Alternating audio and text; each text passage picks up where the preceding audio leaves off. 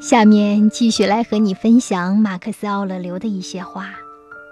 关于苦痛，如不能忍受，它会毁掉我们；如果只是延续不断的痛，那便是可以忍受的。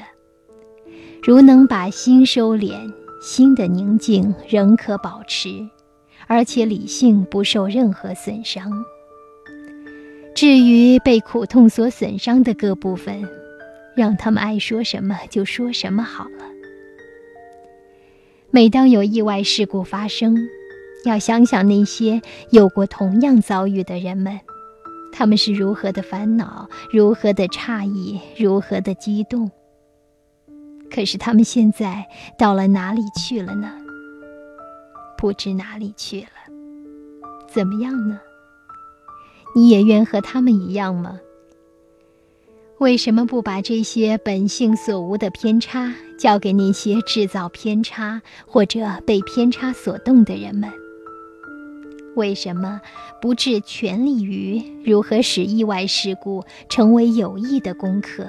因为那样，你便可以把它们善为利用，转祸为福。只要经常注意，你所做的事要自己认为是尽善尽美的，同时还要记住，取舍趋避之间最要紧的事是每件行为的目的。